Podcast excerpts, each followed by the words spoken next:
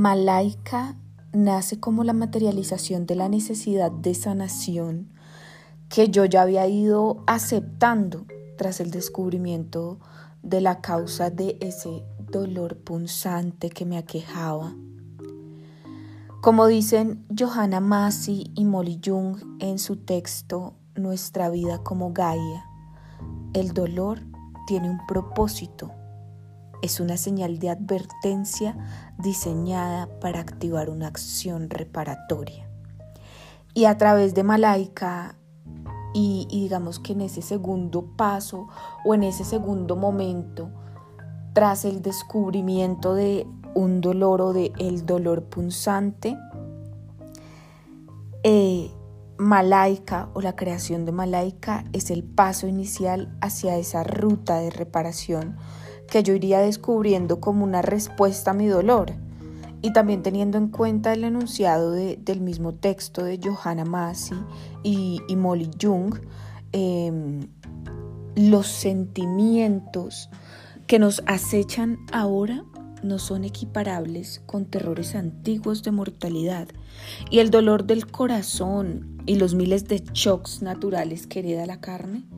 su fuente yace no tanto en preocupaciones individuales, sino en aprensiones en torno al sufrimiento colectivo,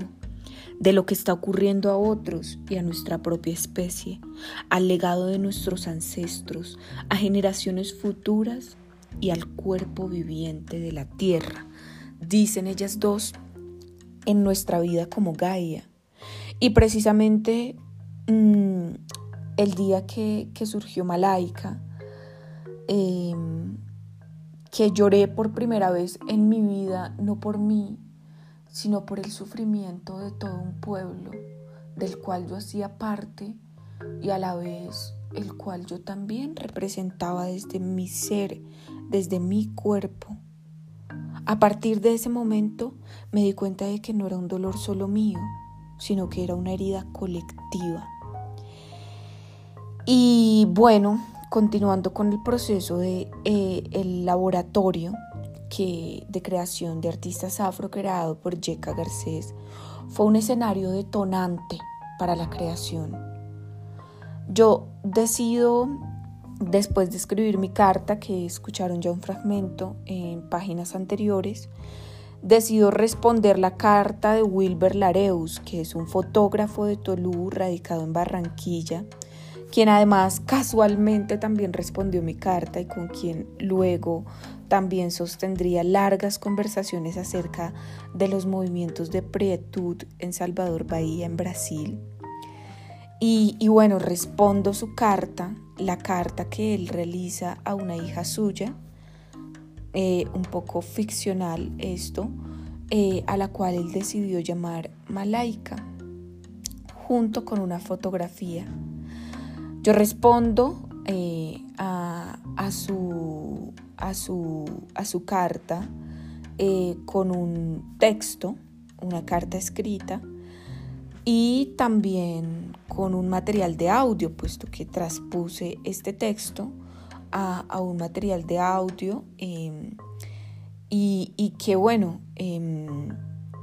Después decido compartir el texto exactamente con mi colega y amigo Benjamín Alemán, director y cofundador de Las Babas de la Luna, que es una agrupación y escuela popular de teatro. Decido compartir con él el texto confiando en sus dotes de dramaturgo y, más como en, la sensación de que eh, este material realmente había salido de lo profundo de mí así que sentía la necesidad de compartirlo fuera del escenario del laboratorio mm, con alguien que pudiera entender o, también escuchar y completar mi lugar de enunciación, esta creación.